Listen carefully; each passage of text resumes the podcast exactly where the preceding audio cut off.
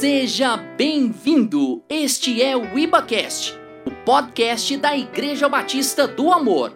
Ouça agora uma palavra de Deus para a sua vida. Hoje pela manhã, Deus é, me conduziu uma mensagem cujo tema é Justiça própria versus justiça de Deus. Essa mensagem estava ardendo no meu coração já tem um tempo, mas parece que se avolumou mais esses dias e eu falei, é agora. Amém? Aí, como alguém ouviu essa mensagem, acompanhou de manhã? Você foi edificado? Quem foi edificado? Amém. Quem não assistiu, quem não acompanhou, eu recomendo, viu? Conheço o pastor que pregou, uma pessoa agraciada, não vou falar que é boa, porque vai, de, né, vai o termo aqui bom de manhã não era tão bom assim, né? Então ele é uma pessoa agraciada e que você possa estar realmente recebendo da parte de Deus. Eu creio que essas são mensagens que nos libertam, elas quebram alguns tipos de é, paradigmas nocivos, porque tem paradigma que é para manter, tem cultura que é para manter, mas tem paradigma que é para quebrar, e, e de preferência com um paradoxo do reino, que é quando, que, quando se perde é que se ganha, quando doa é, é que, que se recebe, quando se, né? Então, ou seja, o paradoxo, o menor é o maior. Então, esse paradoxo do reino é maravilhoso, inclusive nesse tema que a gente está tratando, comecei de manhã, vou continuar agora, porque a primeira parte da justiça própria versus justiça de Deus, eu tratei da justiça própria. Eu tratei exatamente daquilo que está ligado ao coração do homem, daquilo que está ligado à carne, daquilo que está ligado é, aquilo que ele, ele reúne como algo para chegar, para ser favorecido, abençoado. E, e agora à noite nós vamos falar da justiça de Deus propriamente dita. Eu, eu abordei, claro, de manhã não tinha como, não é? Inclusive de manhã eu falei dos dez sintomas que uma pessoa né, pode identificar, de repente ser importante para ela, se identificar, ela identificar e não deixar que o vírus da justiça própria é, avance no organismo dela, não é? Nesse organismo chamado templo do Espírito, não pode, não pode permanecer. Amém? É, antes, eu tinha uns textos aqui já para agora, mas eu queria eu senti de abrir novamente Filipenses, só para a gente citar o texto de, da parte da manhã, Filipenses 3, é, não, nós não vamos voltar nesse texto, assim, não é o base agora da noite, mas o, o texto de Filipenses 3,19, ele. Desculpa, 3,9. Ele é muito forte, não é? então eu queria falá-lo novamente aqui. Diz assim: E ser achado nele, não tendo justiça própria que procede da lei, senão aqui é mediante a fé em Cristo a justiça que procede de Deus, baseada na fé. Então, esse texto foi o texto áureo de manhã, e ele deixa bem claro que existem dois tipos de justiça: aquela que procede da lei, e a, que é a justiça própria, e aquela que procede de Deus, que é mediante a fé em Cristo. Amém? E você pode escolher. Você pode escolher. Tem pessoas que estão escolhendo viver na justiça que procede da lei, na justiça própria.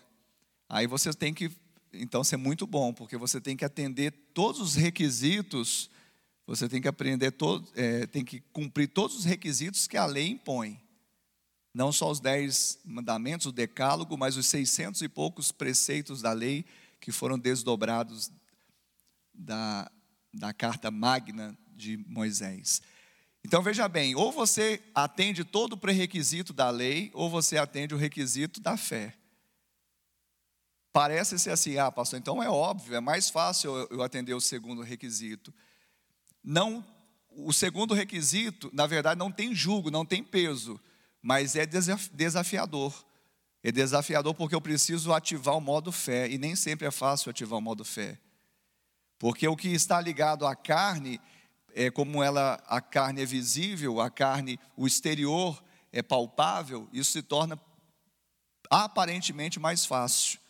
Mas aquilo que é no interior, no espírito, é só ativado por meio do Espírito de Deus, por meio da fé. Então, é claro que nós já escolhemos a justiça de Deus. E a justiça de Deus, Paulo vai falar em Romanos, aí já começa os nossos textos para agora à noite. Romanos 1,17 foi o, o versículo da reforma protestante também. Romanos 1,17 fala assim: Visto que a justiça de Deus se revela no Evangelho, de fé em fé, como está escrito: o justo viverá por fé. Amém, Jesus? Então, aqui tem uma chave para nós nessa noite. Como que a justiça de Deus se revela? Pelo Evangelho. E o que, que o Evangelho revela? Morte e ressurreição de Cristo. Exatamente porque o homem não consegue desvendar esse mistério, porque ele está fechado o coração com as coisas dessa terra, ele não recebe graciosamente o Evangelho, tampouco recebe a justiça de Deus, porque a justiça de Deus se revela no Evangelho. E para eu acessar o Evangelho, eu preciso ter fé. É uma boa notícia, todo mundo quer essa boa notícia, todo mundo quer essa boa nova. A questão não é querer, a questão é acreditar, é crer. Como eu falei, é ativar o modo fé para poder ser achado nele. Amém? Amém, queridos, até aí? Então, isso é uma chave. A justiça de Deus se revela no Evangelho, de fé em fé, como está escrito: o justo viverá por fé.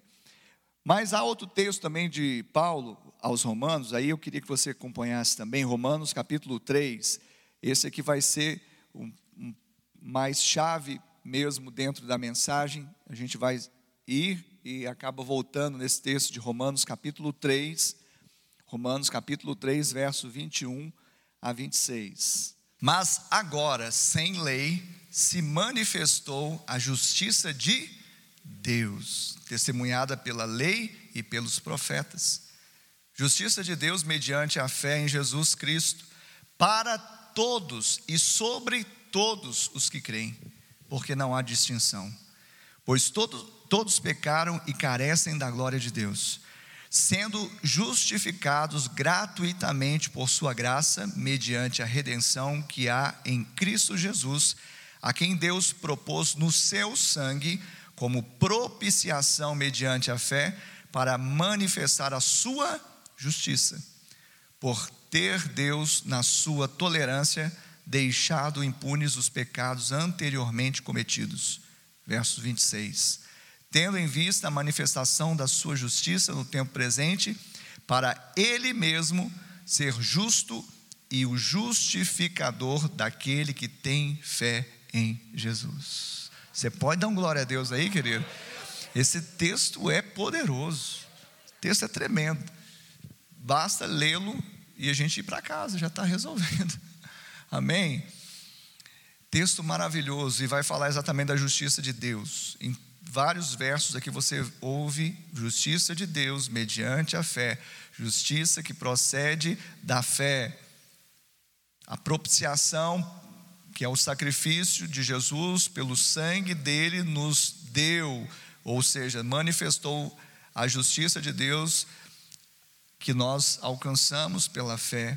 E aí os pecados anteriormente cometidos foram apagados. Nós não temos punição pelos pecados que cometemos outrora, uma vez que fomos justificados pela fé na obra de Cristo. Mas a justiça de Deus, eu quero é, comentar aqui nessa noite que ela pode ser dividida no meu esboço, viu? É claro que você vai encontrar outros esboços e com muitas outras facetas, porque esse assunto ele é ele é vasto. Mas no meu esboço, eu dividi é, a justiça de Deus em, em, três aspectos. A justiça de Deus sendo a única, e ela, ela é única e imparcial e trabalha com equidade. Então, a justiça de Deus é a única justiça que é imparcial e trabalha com equidade. O que é equidade? De manhã eu falei que a, a, o conceito de justiça é procurar o que? equilibrar, é procurar o que? Compensar. O conceito de justiça é, é procurar o que? Equilíbrio, ser equânime, é, promover essa equidade, ou seja, que todos tenham acesso e quem estiver sendo de alguma forma prejudicado, essa justiça vem para compensar por meio do que, daquilo que é certo, do que é justo, do que é correto, pelas convenções que nós temos. Então, a justiça de Deus, ela é a única justiça imparcial e opera por meio da equidade. Você já ouviu essa palavra equidade? O nosso Deus, ele trabalha porque ele tem equidade. Ou seja, ele é um Deus imparcial. Ele é um Deus que trata todos e não faz acepção de pessoas. Amém? Então, como eu aprendi lá no quartel, de mamando a caducando, todo mundo é tratado da mesma forma. Por quê? Porque Deus, ele não trabalha na imparcialidade ou na parcialidade. Deus, ele é equânime, ele, ele trabalha dentro do, daquilo que nós atribuímos da imparcialidade. Então, a justiça própria, ela sempre vai trazer o que? Na justiça própria, o homem, ele que está na justiça própria, ele se compara com o outro. Quer um exemplo? Que eu estou falando de equilíbrio na justiça de Deus. Então, aí eu voltei aqui na justiça própria. Por quê? Para falar que na justiça própria, o homem, ele sempre se compara com o outro. Lembra do publicano, do publicano e do fariseu orando? Eu não sou como este. Eu não sou adúltero, não sei, entendeu? Então ele está se comparando. Então, na justiça própria, eu me comparo com outro. Eu posso não ser nenhuma super Brastemp, mas como esse aqui eu não sou, então eu estou bem. É assim que a gente faz normalmente. Né? Da justiça própria, quem está na justiça própria, ele se compara com o outro. Quer ver um outro exemplo? Quando Jesus entrou na aldeia de Betânia, na casa dos seus amigos, que casa que era essa? Casa de Lázaro, Marta e Maria. E quando Jesus entra naquela casa, Maria, a adoradora, que trabalha na graça, é a figura da graça, ela se queda aos pés de Jesus lá e começa a adorar. Enquanto Marta, o que, ela começa a fazer? Limpar a casa e varrer. E eu tenho que fazer alguma coisa para agradar a Jesus, porque essa casa está muito empoeirada. E, a minha irmã não está vendo. Minha Jesus, fala para ela aí, ó, que a casa não, não tem empregada, não. Essa é a minha versão. Né? Você leu esse texto já, não é? Então, na justiça própria, a pessoa se compara com o outro. E eu estou fazendo eu vou varrendo, e a outra está aí, né? Calmo, cantando aquela música, né? Calmo, sereno e tranquilo, sinto e descanso neste viver. Você pensou que eu não sabia cantar, né? Mas eu não sei mesmo, quem disse para você que eu sei. Só viajei aqui um pouquinho. E Maria cantando essa canção aos pés de Jesus, adorando. Jesus falou assim: Marta, por que, que você está perturbada aí? Não precisa de muita coisa, não. Porque lembra que eu falei de manhã? Gente, tem que falar um pouco de, das coisas de manhã. A lei trabalha em demanda, a graça trabalha em provisão. Então, na graça, você não precisa de muito esforço, é só você mergulhar e deixar fluir. Na lei, e que fala de justiça própria, você sempre está fazendo para ser aceito e nunca consegue chegar ao padrão. Porque mesmo Marta sendo caprichosa e varrendo, Jesus falou assim: Marta, no céu não tem uma, uma poeirinha dessa aqui, não. Tá bom, mas pode melhorar, Marta. Jesus não falou isso, falou só para ela assim: olha, você fica inquieta, não precisa de muita coisa. Maria escolheu a melhor parte. A melhor parte é a justiça que vem de Deus, não a justiça própria. Então, na justiça própria, eu me comparo com o outro. E quando o outro, na, na minha concepção, faz menos do que eu, eu ainda. Na graça, eu me comparo com Jesus. Aí eu tenho até vergonha. Mas depois eu me levanto, porque quando eu vou me envergonhar, como Pedro, lembra daquela pesca maravilhosa no lago de Genezaré, que é o Tiberíades, que é o mar da Galileia, o mesmo. Diz a palavra que eles, eles estavam trabalhando a noite inteira para pescar peixe, pescaram nada. Pedro, Tiago, os caras que era André, né, que eram os caras pescadores mesmo, de ofício. Tinha uma empresa de pesca. Não pescaram nada. Aí chegou o, o Galileu, que a gente cantou, marceneiro, entrou no barco, dá uma volta aqui. Aí deu a volta, ele pregou e chegou para o Pedrão lá, para os pescadores, e falou assim: agora lança a rede aí do outro lado. Peraí, peraí. Eu sou pescador profissional. Aí vem um Galileu marceneiro e vai falar como que eu. Eu pesquei a noite inteira, não peguei nada. Tá bom, mas aí ele teve fé. Mediante a sua palavra eu lançarei. Aí o que, que aconteceu? Milagre aconteceu. Por quê? Porque a graça opera com provisão. Ele entrou na graça pela fé e veio provisão.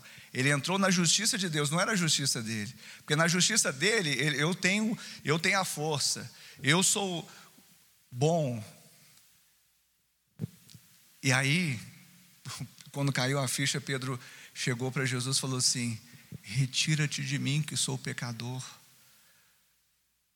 Porque ele já não estava cogitando mais de vergonha, porque quando eu me comparo com Jesus, eu me envergonho, né? Assim, do modo natural e espiritual. Porque ele tinha tanta habilidade que ele pescava mais do que aqueles pescadores, tudo junto lá. O marceneiro. Mas quando Pedro fala que retira-te de mim, não é porque agora eu fiquei envergonhado porque o marceneiro veio e me deu uma técnica que eu, pescador, há muita, muito tempo não sei. Não, é porque ele falou: esse é o Messias. Esse é o Filho de Deus, esse é que traz a graça encarnada, esse que traz a justiça de Deus, esse é que faz o que nenhum homem pode fazer, ele atende o padrão de Deus, ele atende o padrão do céu. Então preste atenção: justiça de Deus, ela vai ser sempre o que? Imparcial, é a única que é totalmente imparcial, equânime, e com equidade, e nessa justiça, o homem ele vai ser comparado com Jesus. Aí ele não se compara com o outro, ele se compara com Jesus. Por quê? Esse texto que nós lemos aqui de Romanos, não é?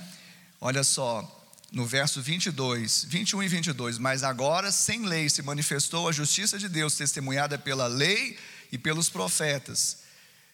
Justiça de Deus mediante a fé em Jesus Cristo para quantos? Todos. E sobre quantos? Todos. Então é para todos e sobre todos, ou seja, todo mundo está no mesmo barco. Isso é que é justiça de verdade. O resto é conversa fiada. Justiça social, todo mundo é igual perante a lei, todo mundo. Isso aqui que é justiça. Justiça de Deus, ela pega de mamana caducando, pega negro, branco, pobre, rico, sabe? Escandinavo, europeu, americano, pega o, o, pega o judeu, pega, pega o grego, pega, pega o prosélito, que era o gentil convertido ao judaísmo, pega, pega todo mundo. Isso é que é justiça, querido. Justiça de Deus, então, é a única que é imparcial, equânime, que trabalha na equidade, e sempre ela vai colocar todo homem, quantos homens? Todos, porque aqui está falando que essa justiça de Deus ela é para todos e está sobre todos. Então todos vão ser comparados com Jesus. E o melhor é que aqueles que são comparados com Jesus façam como Pedro. No primeiro momento, retira-te de mim que eu sou pecador. Então ele viu a feiura dele, mas depois ele, eu seja achado nele. Hoje de manhã eu fiz muito isso, né? Eu prometi que eu não ia fazer isso à noite. Segunda Segundo, segunda faceta da justiça de Deus, segundo o estudo do Ricardo, a justiça de Deus, olha que coisa reveladora, inédita, a justiça de Deus, ela é de Deus. Que coisa tremenda, hein, gente? Você nunca tinha pensado nisso, não é? Muita sabedoria, não é? A justiça de Deus, ela é de Deus. Tá bom, então você achou fácil. Então por que, que ela é de Deus? Ela é de Deus e ela também se manifesta através de Deus. Sabe por quê? Porque Deus é justo. Ninguém pode dar o que não tem. Justiça de verdade, justiça plena, full, é justiça que procede de Deus, porque Deus é justo. Lembra de um personagem chicanizo, fala justo veríssimo, veríssimo, veríssimo. Era até um trocadilho, era justo e veríssimo que fala de verdadeiro, mas ele era um, uma pessoa que só era injusto e mentiroso. Mas é o retrato, naquela comédia, era um retrato do ser humano, que bate no peito, fala que é justo, mas é porque engana algumas pessoas algum tempo, mas não pode enganar todos em todo tempo. Uma hora a casa cai. Que hora que é essa, pastor? Pode ser aos 10, aos 15, aos 30, não sei que quando caiu na sua vida, mas na minha já caiu. E eu falei, meu Deus, que, que soberba, que arrogância.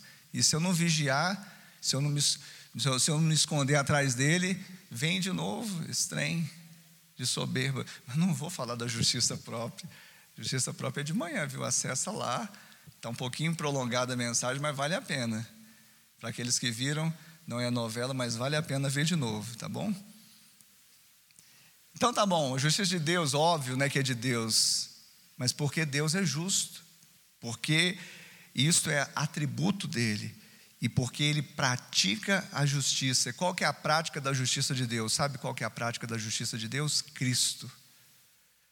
Quando você quiser olhar para esse atributo na pessoa do Pai, na pessoa de, de Deus, fala: Deus é justo. Por que, que Deus é justo? Por causa de Cristo. Cristo é a expressão da justiça de Deus. E aqui no versos 24 e 25 dizem isso, desse texto de Romanos 3. Sendo justificados gratuitamente. Então, justiça gratuita. Eles falam que tem a justiça gratuita. Lei 9099, juizado especial. Mas aqui está a justiça gratuita de verdade. Verso 24: Sendo justificados gratuitamente por sua graça, mediante a redenção. Redenção é a compra que há em Cristo Jesus. Então, Cristo, ele mostrou a redenção, ele mostrou que foi, nós fomos comprados, ele mostrou que foi cancelado o escrito de dívida, e ele fez nos cobrando o que? Nada. Isso mostra justiça. Verso 25: A quem Deus propôs no seu sangue, no sangue de Cristo, como propiciação. Propiciação fala do que é propício. Nada poderia substituir o sangue de Jesus. Então Deus, ele deu, ele propôs no sangue do seu próprio filho o que era propício, o que era atendia a, a, a, aquela, aquela questão da morte, da nossa morte espiritual, mediante a fé, para manifestar sua justiça. Então, no sangue de Jesus, como propiciação, à medida que eu tenho fé, ela se manifesta, então, justiça de Deus. Justiça de Deus. Três. Terceira faceta da justiça de Deus. A primeira, então, a justiça de Deus é a única, imparcial e equânime. A justiça de Deus é de Deus e se manifesta através dele, porque ele é justo. E terceiro, a justiça de Deus é uma dádiva. Diga dádiva. Dádiva é um dom, é um presente. Então não adianta, você não fica contabilizando o quanto você fez ou o quanto você deixou de fazer se há uma obra que precisa ser feita, como eu falei hoje de manhã, é e ela já foi feita a obra do Calvário. Basta que eu e você creiamos. Uma vez, uma mulher de uma igreja cristã nos Estados Unidos, ela chegou para o pastor e falando sobre salvação, ela falou: olha, ela também achava que obras de alguma forma ia corroborar para a salvação. E ela falou assim: Pastor, para mim, é, as obras e a fé, elas são como um barco no meio do, do, do lago. Um leme é a fé e o outro leme são as obras. Se eu tirar um dos lemes, o barco ele não sai do lugar. Aí, aí o pastor achou até interessante, né, a, a alegoria que ela fez e tal. Mas aí Deus deu uma revelação também e uma chave para o pastor. Deu uma chave de braço da irmã. É, mas para chegar ao, ao céu, ninguém vai de barco, né, irmã? Não existe, salvação não é por obra, salvação é pela fé, pela graça mediante a fé. Justiça de Deus não é por obras. Se tiver obra, contaminou, já não é justiça de Deus, aí é a sua, a minha justiça própria. Quem está entendendo isso?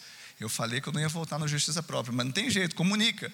A justiça de Deus é uma dádiva, é um dom, não de obras, mas da fé. A expressão maior é a troca do Calvário, daqui a pouco nós vamos falar sobre isso. Então, queridos, a justiça de Deus, ela procede da fé. Então, o desafio que hoje nós temos para viver essa justiça de Deus é vivermos pela fé, é o desafio da fé. É claro que em sã consciência perguntar qual que você prefere, cumprir todos os preceitos da lei ou ativar o modo fé e acessar a graça. Ah, pastor, claro, mas aí que está, é um desafio. Porque senão essa igreja, não agora, né, porque é pandemia, as igrejas estariam lotadas. Se todo mundo tivesse naturalmente essa escolha, naturalmente fosse inclinado para crer, para acreditar. As pessoas estão cegas e na sua cegueira elas continuam fazendo mais do mesmo, mais do mesmo não resolve. Mais do mesmo porque Adão fez isso, cozeu folhas de figueira para tampar sua nudez. Então a justiça própria está desde o Éden e mais do mesmo não resolve. A menos que nós creiamos na obra do segundo Adão, nós vamos ficar como sim, o barquinho da senhora, né? Navegando no mesmo lugar. Mas é fé mais fé, amor mais amor. Tem um cântico assim, né? Antigo. Mas vamos lá, sem cânticos, fé mais fé, é de fé em fé. Não foi o texto que nós lemos em, em Romanos capítulo 1, verso 17? De fé, de fé em fé. Um remo da fé, outro remo da fé, e nós vamos chegar no destino que é a Nova Jerusalém. Amém? Então a justiça, da, a justiça de Deus ela procede da fé. Só os que acessam pela fé desfrutam da justiça de Deus. Embora, como nós lemos aqui em Romanos 3, 22, ela é para todos e sobre todos quem crer. Acessa quem crer. E eu acho interessante porque o mesmo Paulo que diz isso aqui nesse texto, mais à frente, no capítulo 10, no verso 4, ele vai falar o seguinte: porque o fim da lei é Cristo. Você já ouviu esse texto? O fim da lei é Cristo para justiça de todo aquele que crê. Para a justiça de todos no mundo, para a justiça do incrédulo, para a justiça do, do perdido para. Não, para a justiça do que crê. Quantos creem aqui nessa noite? Quantos crentes nós temos aqui? Quantos crentes nós temos aí em casa que estão recebendo essa palavra de fé? Querido, você precisa, no nome de Jesus, desatar agora, desata, deixa romper agora na sua vida, porque, como eu falei de manhã, esse é o veneno pior, um pior veneno inoculado no coração do homem chama-se justiça própria. E a que a gente está falando agora à noite é justiça de Deus. E a justiça de Deus, ela só se manifesta para aquele que crê. Diga assim, eu creio. E nós cantamos as canções, né? Sim, eu creio em ti. Mas não seja uma canção apenas, palavras lançadas ao ar, que elas realmente produzam algo nas nossas vidas capaz de nós realmente rompermos com esta essa vida dependente, sabe, de fazer, essa vida de Marta, de ficar limpando, esfregando, tentando fazer alguma coisa para ser notado, para ser aceito, para ser escolhido. Ei, você já foi notado, você já foi aceito, você já foi escolhido, isso é graça sobre graça e você acessa isso de fé em fé. Alguém pode dar um glória a Deus aí bem alto? Por isso que Paulo ele vai dizer aqui em Romanos 10, 4: Porque o fim da lei é Cristo para a justiça de todo aquele que crê. Pastor, então a lei acabou? Porque está falando aí, o fim da lei é Cristo. O fim da lei é Cristo para a justiça de todo aquele que nele que, ne, que crê. A palavra fim, eu quero entrar um pouquinho nisso aqui, porque é interessante a gente entender um pouco as escrituras.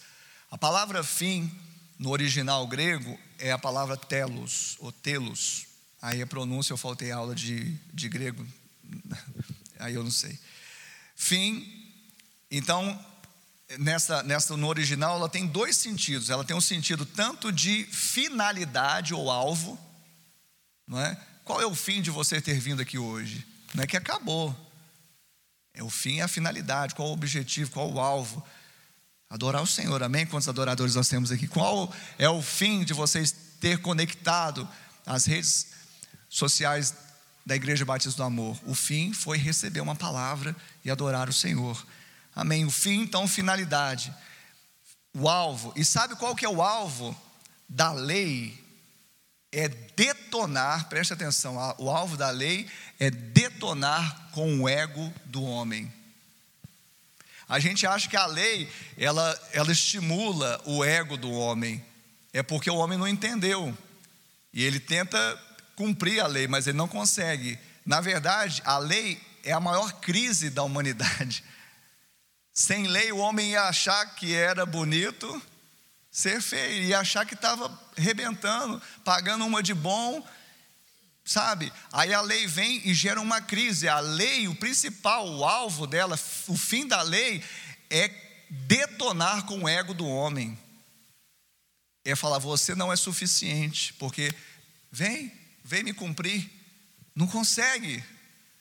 Então, acabar com o ego do homem, por quê? Porque a lei nos faz conscientes de nós mesmos. A lei nos faz conscientes de nós mesmos.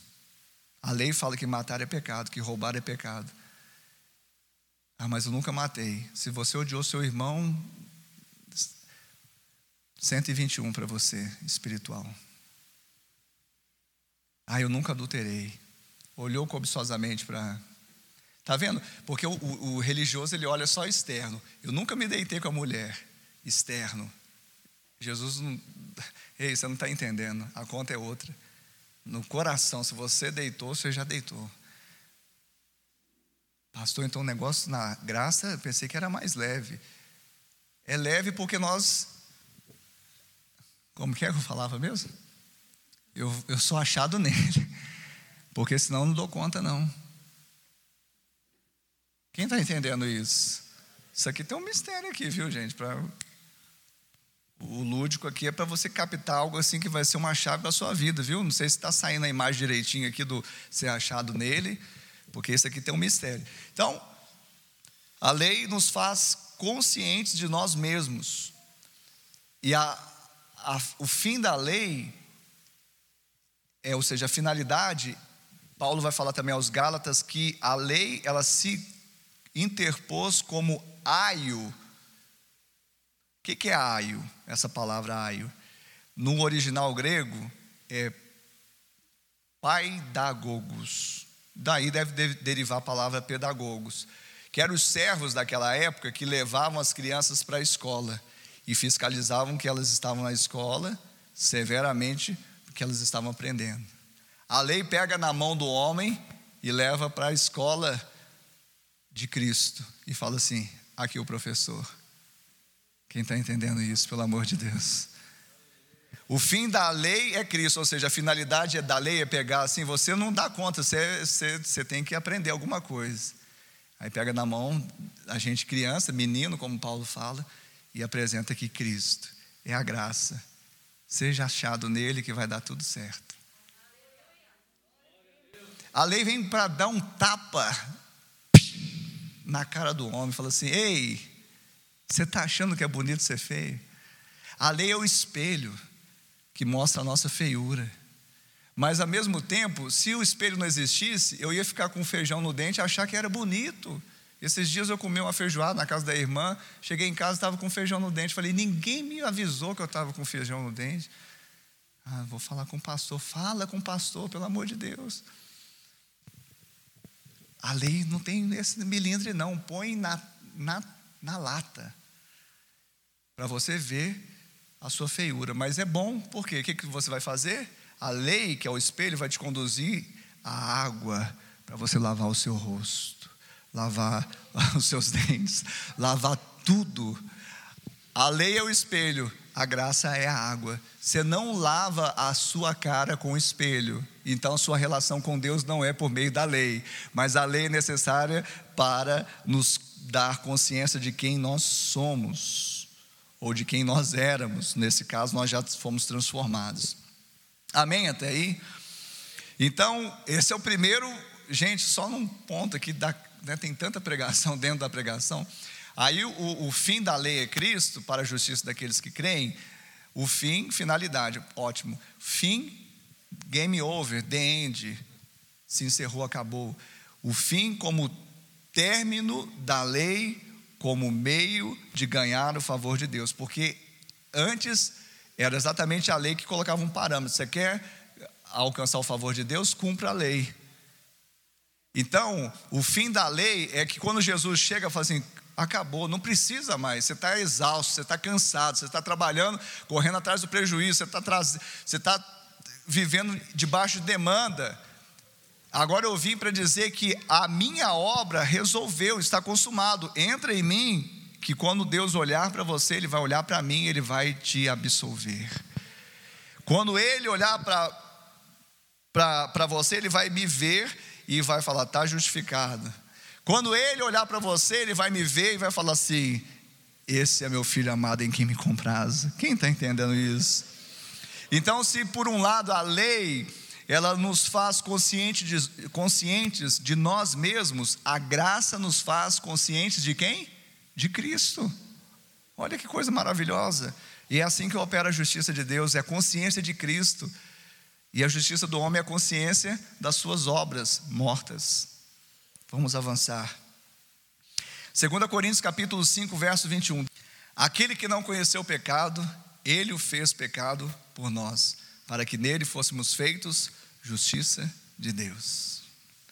Aquele que não conheceu o pecado, ele o fez pecado por nós, para que nele, se achado nele, nele fôssemos feitos justiça de Deus.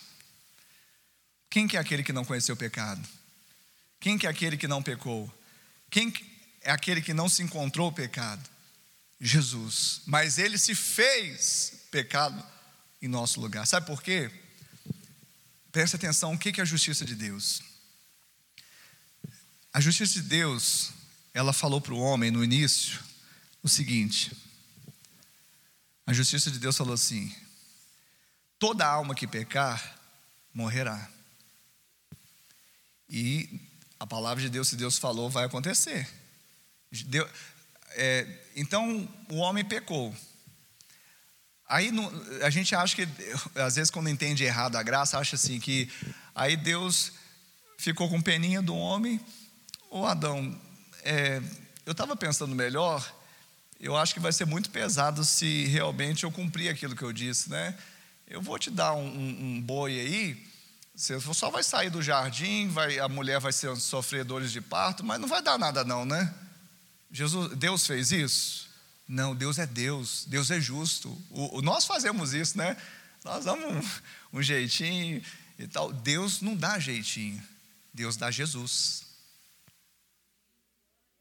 Deus não dá jeitinho, Deus dá Jesus. A medida certa.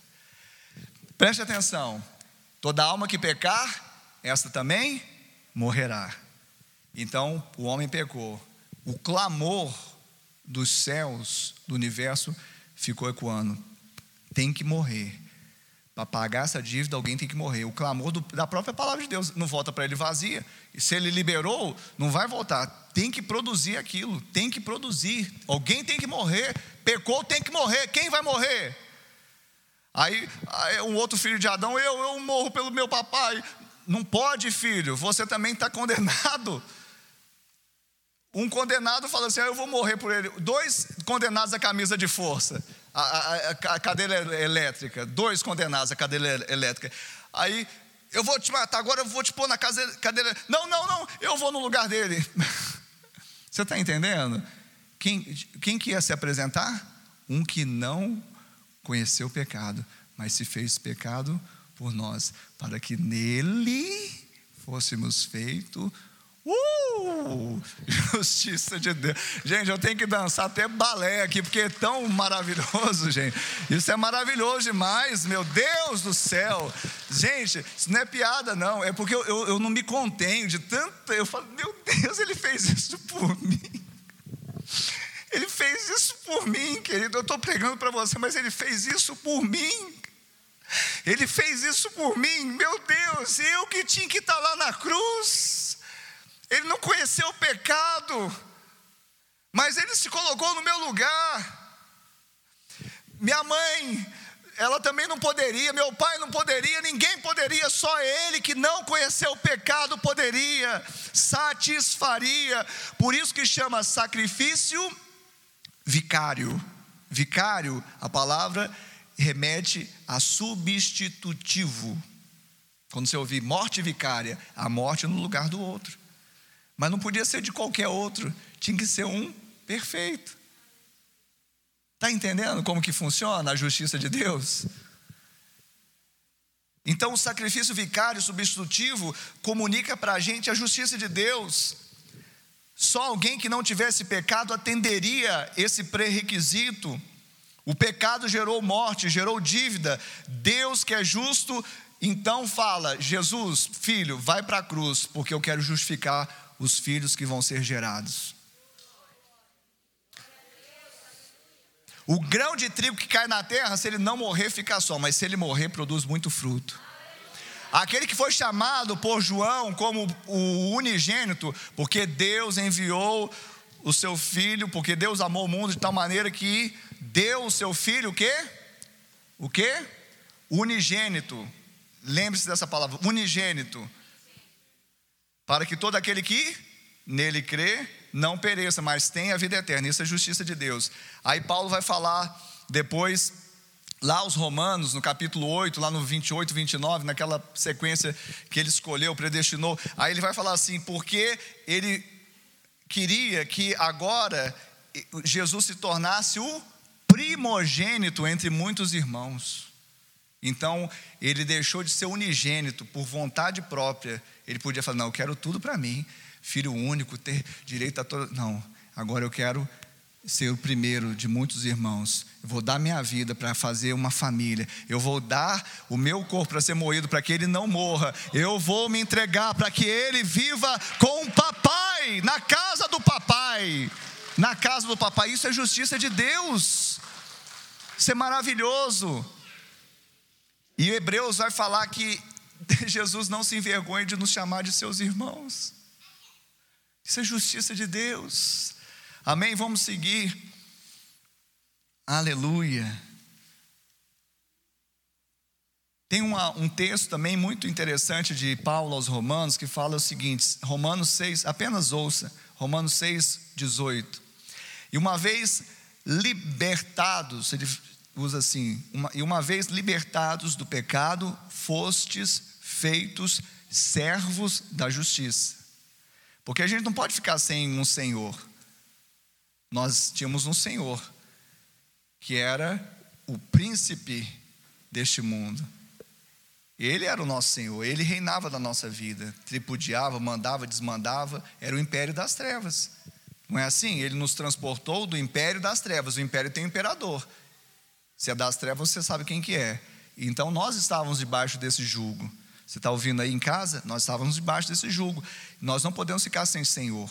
Mas agora o nosso Senhor não é um déspota, tirano, imperador do mal. Agora nós nos submetemos em amor a um reino de amor e de paz e de justiça, cujo príncipe é Jesus e cujo rei é o Senhor dos senhores. Então, uma vez libertos do pecado, nós agora fomos feitos servos da justiça. Então, a justiça não nos concede um salvo-conduto para sair fazendo qualquer coisa, porque agora também nós vivemos de acordo com esse reino de paz, de equidade, de amor. Então, a gente não podia ser imparcial, a gente não podia ser misericordioso, a gente não podia ser justo, por quê? Porque nós não tínhamos isso, mas uma vez que nós alcançamos em Cristo e fomos achados nele, então nós podemos dar, porque agora nós temos o que dar para as pessoas. Lá em Gálatas 5, 4 e 5, também ouça: De Cristo vos desligastes, vós que procurais justificar-vos na lei da graça decaístes, porque nós, pelo Espírito, aguardamos a esperança da justiça que provém da fé. Então, continue com esperança da justiça. Continue aguardando a esperança da justiça. Por que a esperança da justiça? Porque nós cremos que Jesus morreu. Nós cremos que ele ressuscitou, mas ainda existe um, um algo a acontecer, ele vai voltar. Então a esperança da justiça, para ela fechar, é a volta de Cristo. Então, até que isso aconteça, eu não, não vou me procurar me justificar, porque toda vez que eu me justifico, muita justificativa, pouco arrependimento, pouca confissão e pouca vida, pouca graça. Porque se você está se se desculpando, se justificando, então é porque você achou em si mesmo uma justiça, mas ela não satisfaz o padrão do céu, nós já resolvemos isso de manhã.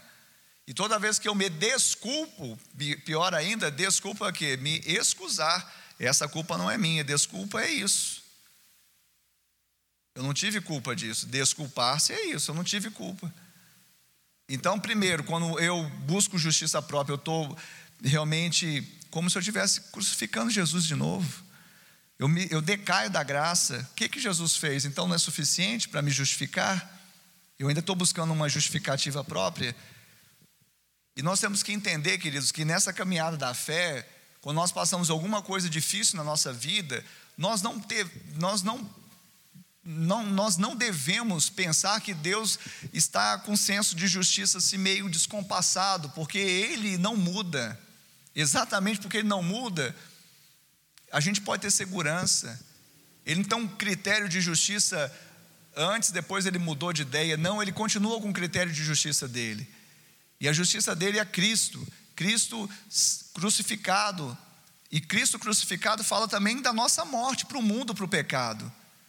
Então a justiça de Deus, que é Cristo, também vai me conduzir a servir Cristo, a viver Cristo e me identificar com Ele na Sua morte e também na Sua ressurreição. Na morte para o mundo e para o pecado, e na ressurreição para a vida de Deus. Quem está entendendo isso? Então Spurgeon, Charles Spurgeon, ele tem uma frase fantástica que diz: Deus não permite que os seus filhos ou os cristãos pequem com sucesso. E quando, quando é ruim para você, porque você deu uma má nota, ah, não, eu pensei que Jesus era tão gracioso, cadê a graça dele? Eu estou sofrendo tanto, filho. É bom um pouco de sofrimento, para você, desculpa o termo, não ficar sem vergonha. Por que, que Deus não permite que os seus filhos pequem com sucesso? Porque pode gostar, né? E não foi feito para isso em Cristo, não. Em Adão foi feito para pecar, mas em Cristo não foi feito para pecar. Em Cristo não foi feito para pecar. Às vezes você, ah, pastor, a carne é fraca. É a carne, você nasceu da carne. Quem nasce da carne é carne. Mas quem é nasce do Espírito é Espírito. Pelo que consta, você nasceu de novo, você nasceu do Espírito. Seu Espírito, Jesus falou, está pronto. Isso é soberba? Não. É ser achado nele. É ser achado nele, porque se eu sair daqui, acabou para mim. Por isso que Ele está me trazendo para cá. Por, por que, que Deus não deixa eu pecar com sucesso? Porque Ele sabe que esse caminho é de morte. E não é isso que Ele tem para mim. Não foi esse projeto que Ele, sabe, não foi o, o recall que, que aconteceu. No meu, no meu caso, em 92 eu fiz o recall. Estava achando que era bonito ser feio, em 92 aceitei Jesus. Então ele me recolheu à fábrica e pôs uma peça que estava faltando, que fez toda a diferença, Jesus. Então, quando da primeira vez eu nasci segundo a carne, tinha inclinação para a carne, agora não mais. Então nós não podemos entender que a graça é um salvo-conduto para a gente sair pecando, a justiça de Deus ela é maravilhosa, ela é maravilhosa. Na verdade, a graça é tudo que nós temos. Tudo que nós temos é a graça. Mas a graça nos empodera a vivermos exatamente de acordo com a vontade de Deus. E Ele é tão gracioso a ponto de falar assim: vem cá, filhos, esse aí não vai, não vai dar certo, não. Ele não permite que os seus filhos pequem com sucesso. Dá ruim mesmo. Nossa, pastor, para o Zé, Zé das Couve lá, o cara tudo embaçado, deu certo. E para mim não deu certo. É, é, por isso mesmo. Ele não, papai não, não deixa que os filhinhos pecam com sucesso, não. Tá bom? Melhor assim. Por quê? Porque o camarada está na ignorância. Às vezes ele ainda converte, cai a ficha, zera o odômetro e pronto. Agora você que conhece a verdade vai dar uma volta lá para quê? Vamos fechar? Ou pode pregar mais? Justiça é um atributo de Deus. Justiça é um atributo de Deus. Eu destaquei uma frase aqui, linda também, de um livro que eu ganhei, que fala da graça, do Max Lucado. Se você não leu Max Lucado, eu recomendo, um homem de Deus. E, e ele fala no livro o seguinte: é, Deus não negligenciou nossos pecados para que não os endossasse. Ele não puniu você para que não o destruísse. Em vez disso, encontrou uma maneira de punir o pecado e preservar o pecador. Preste atenção. Jesus recebeu a punição que era sua e Deus deu a você o crédito pela perfeição de seu filho. Vou repetir. Jesus recebeu a punição que era sua e Deus deu a você o crédito pela perfeição do seu filho. E sabe o que aconteceu com isso? Ele te tornou, ele me tornou justiça de Deus. Quando uma pessoa olha para nós, ele vai ver a justiça de Deus. Ele vai ver a justiça por quê? Porque nós não tínhamos mérito, nós estávamos perdidos, mas quando Jesus, ele se colocou lá no madeiro por minha causa e eu criei, você creu, então agora aquilo que gravitava em torno de Jesus, os benefícios vieram para mim. Por isso a palavra, já viu assim, aquele texto lá de Abraão, e Abraão creu e isso lhe foi imputado para a justiça. Já, quem já viu esse texto, ter, termo? Imputado. A justiça de Deus tem tudo a ver com essa imputação, porque é, imputar, é interessante que Paulo ele, ele usa esse termo é, é, ali nos textos dele, nas cartas, é como se ele tivesse perdido algo e ganhou outro algo.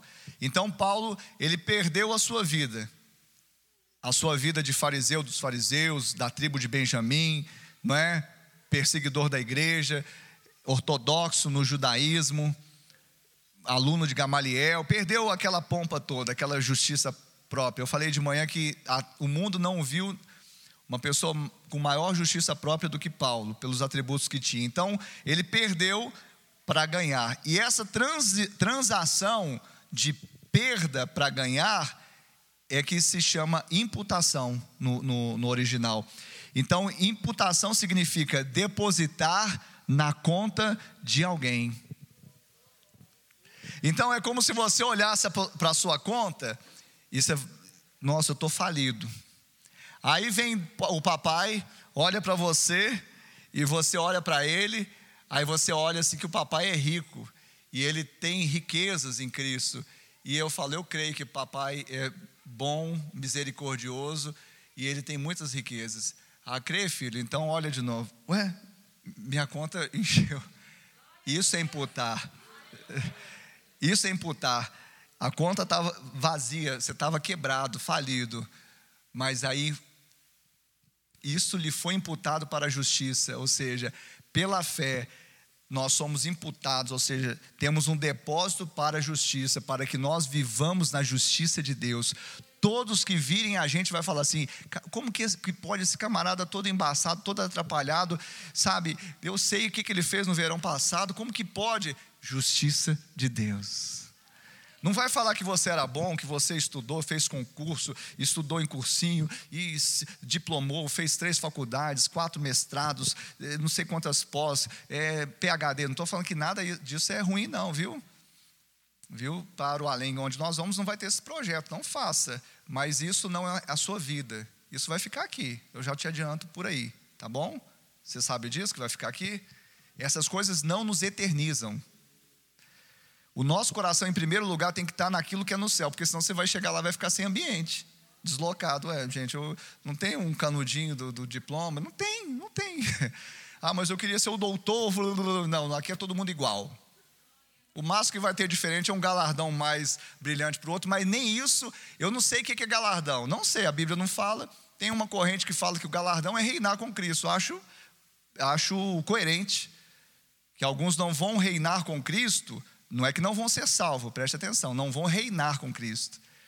Porque foi um crente mais ou menos e tal.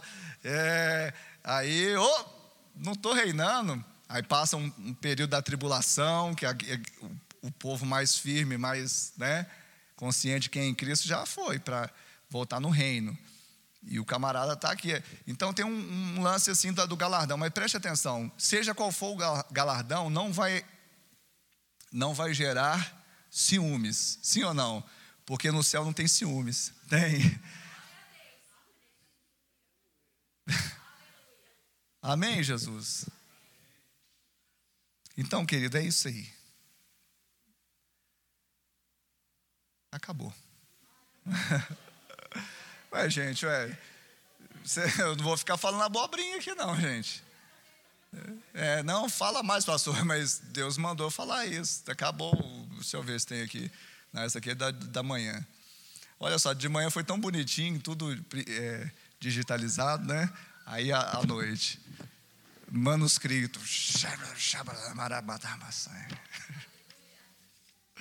Se, se você visse os, os esboços do pastor Ricardo, você fala, não, gente, é muita graça sobre esse homem. Como que abre a boca e. Mas amém, né? Graça mesmo. Eu falo isso, gente, não é, é porque eu creio mesmo, gente. Eu creio na graça de Deus. Nossa, meu, eu, Deus me tirou de cada uma. Eu olho para o passado, eu era muito medroso. Eu era medroso demais. Já que você quer mais um pouquinho, deixa eu contar um pouquinho da minha vida. Para você entender o que é justiça de Deus. Eu era medroso.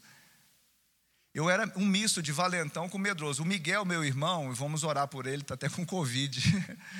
mas vai, já está vencendo. É,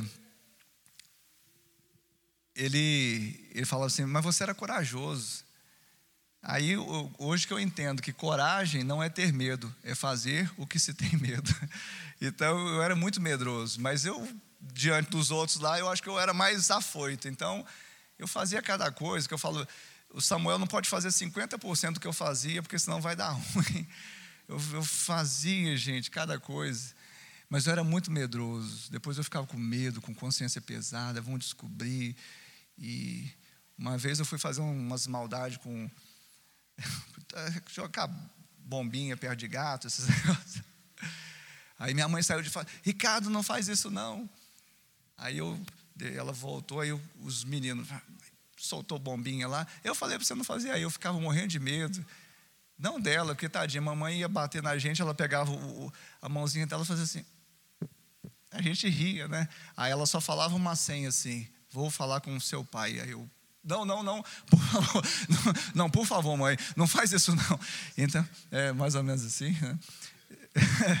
Esther, é isso aí. É, subiu, promoveu, né? Então, assim, e, e aí, isso me, me acompanhou, o medo, a insegurança, e, e eu, meu pai era um homem muito bom, assim, do ponto de vista assim de, de não deixar faltar nada em casa, trabalhador. Ele não conhecia Jesus. Então, boa parte da vida dele, ele foi conhecer, passou dois anos, ele, um acidente, ele foi recolhido. Então, eu vivi com meu pai, convertido dois anos, mas eu, eu, meu pai, ele tinha uma relação com a gente, assim, às vezes não muito amorosa. Então, e eu também ouvia que eu, sempre eu queria mostrar alguma coisa para ser aceito. Então, eu sempre tive isso. Mas Jesus me resgatou dessas coisas. Aí ele tirou o medo, tirou a insegurança, tirou essa, essa necessidade de, de autoaceitação ou de aceitação dos outros, né? E me fez perdoar muitas coisas, né? E me perdoar e perdoar os outros. Então, assim, é maravilhoso. E, e, nesse processo todo, eu também tinha dificuldade até de ler em público. Você vê, eu, eu, eu prego aqui. Hoje a igreja está com 30, né? Mas a gente já teve aqui culto com 500 pessoas. No batalhão, né, Ronald? Eu comandei lá, é, sei lá, na academia, quando monta aquela fileira, dá quase mil lá, não dá? Uns, uns 700 da homens, assim, você dá voz de comando para 700 pessoas. Mas tudo bem, aqui no batalhão, que é um, né, numa companhia, cento e poucos homens, ou várias companhias juntos, 500 homens. Deus me levou a isso, não é? Então Deus foi mudando a minha história. Mas sabe o que é lindo dessa história? É quando as pessoas falam assim: esse camarada era para não ser, não ser isso. Aí fala: realmente eu não sou. Quem é Jesus em mim? Justiça de Deus. Amém? Vamos ficar de pé, vamos orar. É, eu vou orar pelo Miguel, meu irmão. Ele me ligou, acho que na sexta-feira, falou que deu, testou positivo né, para o Covid. A pastora Ana também, ela teve uma infecçãozinha agora. E já estava tudo programado para ela vir. Aí a gente teve que ir ao médico, aí vai né, ser medicada tal, mas está bem, viu? Ela me trouxe aqui de carro, deslocou e tudo, está tudo bem, mas nós vamos orar por ela também. E eu gostaria que você colocasse a sua causa. Tem alguém na sua casa enfermo? Tem alguém passando uma necessidade? Então é hora de orar, orarmos, amém? Orarmos uns pelos outros, orarmos pela igreja, orarmos pelos próximos cultos, orarmos pelas nossas vidas, amém? Amém, Jesus. Pai, em nome de Jesus, nós oramos. Nós oramos aqui, Pai, porque sabemos que estamos debaixo da justiça de Deus. A justiça de Deus é a melhor coisa que nos aconteceu.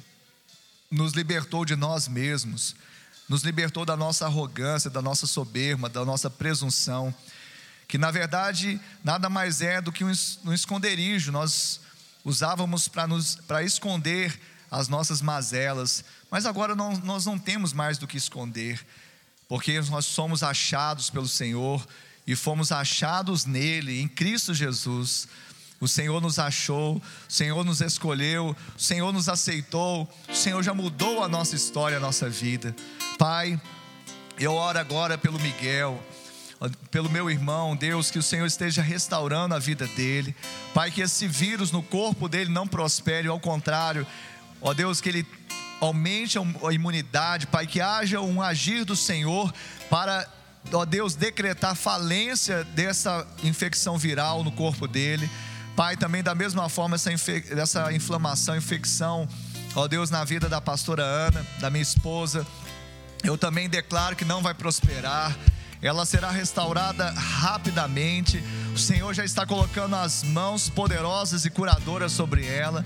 Eu oro também por cada irmão que está aqui, está lembrando de alguém que está enfermo, doente, que talvez esteja acamado, que talvez esteja prostrado, que, está, que talvez esteja abatido na alma, esteja com depressão, esteja, ó Deus, com pensamentos de autoextermínio, talvez pessoas que estão desprovidas, ó Pai, passando necessidade. Pai, não sei qual que é a necessidade, não sei qual que é a realidade, mas vai ao encontro dessas pessoas, vai ao encontro dessas vidas, restaura, Senhor, cura, liberta, salva. Pai, nós cremos na obra redentora de Cristo. Nós cremos, por isso nós declaramos: sim, eu creio em Ti, sim, creio em Ti, creio no Deus milagre, no Deus sobrenatural. Sim, sim, sim, eu, Senhor. Aleluia. Eu quero conhecer Jesus. Eu quero conhecer Jesus.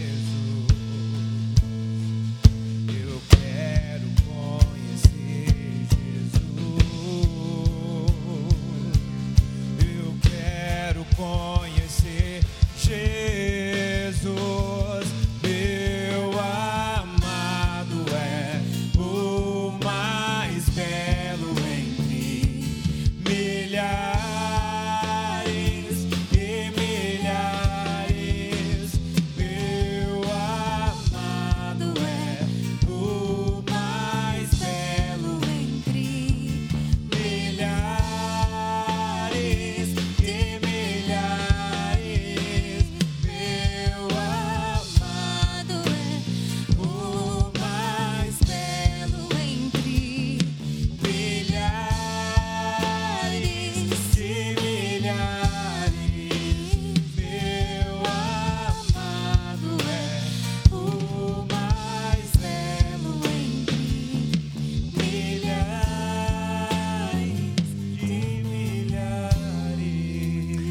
Eu queria que você, com seus olhos fechados, colocasse a sua mão no coração. Você que está acompanhando essa transmissão, coloque a mão no seu coração, onde quer que você esteja. Não tenha medo, não tenha temor, não fique assim com vergonha de quem vai ver, sabe?